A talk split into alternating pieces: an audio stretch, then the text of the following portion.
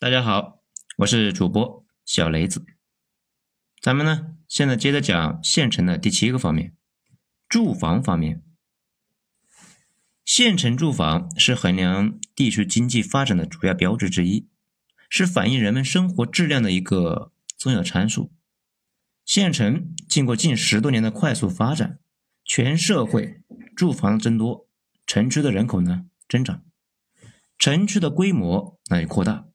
但是，因为历史的原因，种种多的原因，各种因素影响和条件的限制，从一定程度上讲啊，形成了毛线蛋式的水泥森林布局，见缝插针的邻里关系，难以改造到位的公共设施，这些呢，都给县城的一个品位的提升、居民的生活质量的提高形成了障碍。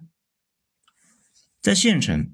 住房大致可以分为房地产开发商的商品房、单位修建的家属楼、保障性的住房、居民自建或者呢购置的独院、祖上留下来的老宅等几个类别。先说房地产开发的商品房，近几年来啊，中国的城镇化的进程不断加速，无论是一线、二线城市，还是呢三线、四线城市，都在加速城市的扩张。尤其是县城，之前城市化的水平低，在这一轮的发展中，一边进行旧城改造，一边呢新建新城区。在过去的几年，大小房地产商在县城开发了好几个大大小小的楼盘，好地段的房价被拉升到将近六千元每平。和大城的房市一样呢，有的人买房是出于刚性需求。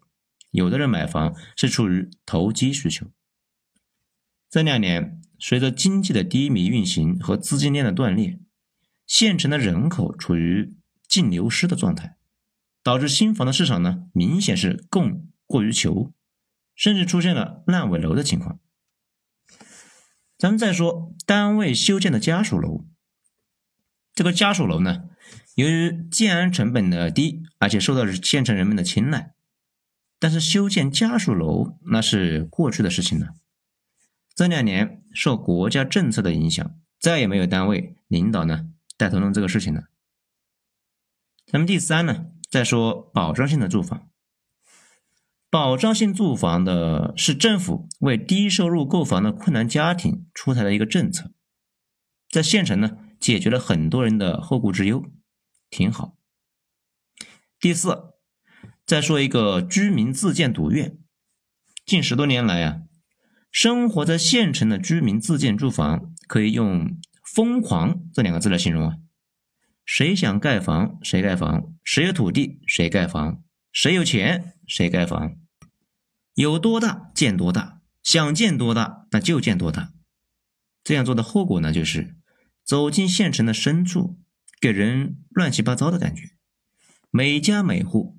都地面高低不一，坐姿啊斜顺不齐，之间是矛盾冲突，之间的通风采光行路困难，这其中就有管理者不作为的一个问题，也有居民思想理念的问题，原因诸多，也不好评判。最后说祖上留下来的老宅，在县城，祖上留下的老宅大多呢。都是砖木结构，或者是窑洞。随着旧城改造的进行，现在存在的那也是凤毛麟角，许多呢也已经被列为危房。在县城，有钱人至少是三套住房，一套在省城，一套是独院，一套是单元房。普通人，嗯，也就是大多都是进城的农民，受到丈母娘经济的影响。相对于这个单元楼，独院的性价比那更高，买的呢都是两层小楼房或者是平房。在县城，那也有很多进城的农民买不起房，为供孩子读书打工租着房。在县城，我想作为管理者，应该对县城的住房情况进行一次彻底的调查和摸底，为编制住房建设规划。改善居民的居住条件提供依据，为落实弱势群体的一个居住政策提供技术支撑。没有金刚钻，别揽瓷器活。在县城，我觉得别玩房地产，有钱呢，多搞一些基础设施建设，利用我们人力成本和土地成本的优势，多做招商引资，做大做强有前景的特色产业。那比如旅游业，才是正道。关于住房，十九大就明确提出来，房子是用来住的，不是用来炒的。其实呢。在我看来，房价居高不下都是出自于人性的贪婪和盲目的跟风。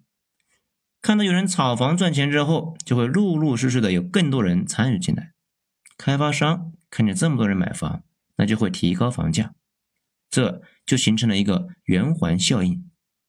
有时啊，我们能够管得住市场，却管不住人性。好，这一章到这里。咱们下一章接着说。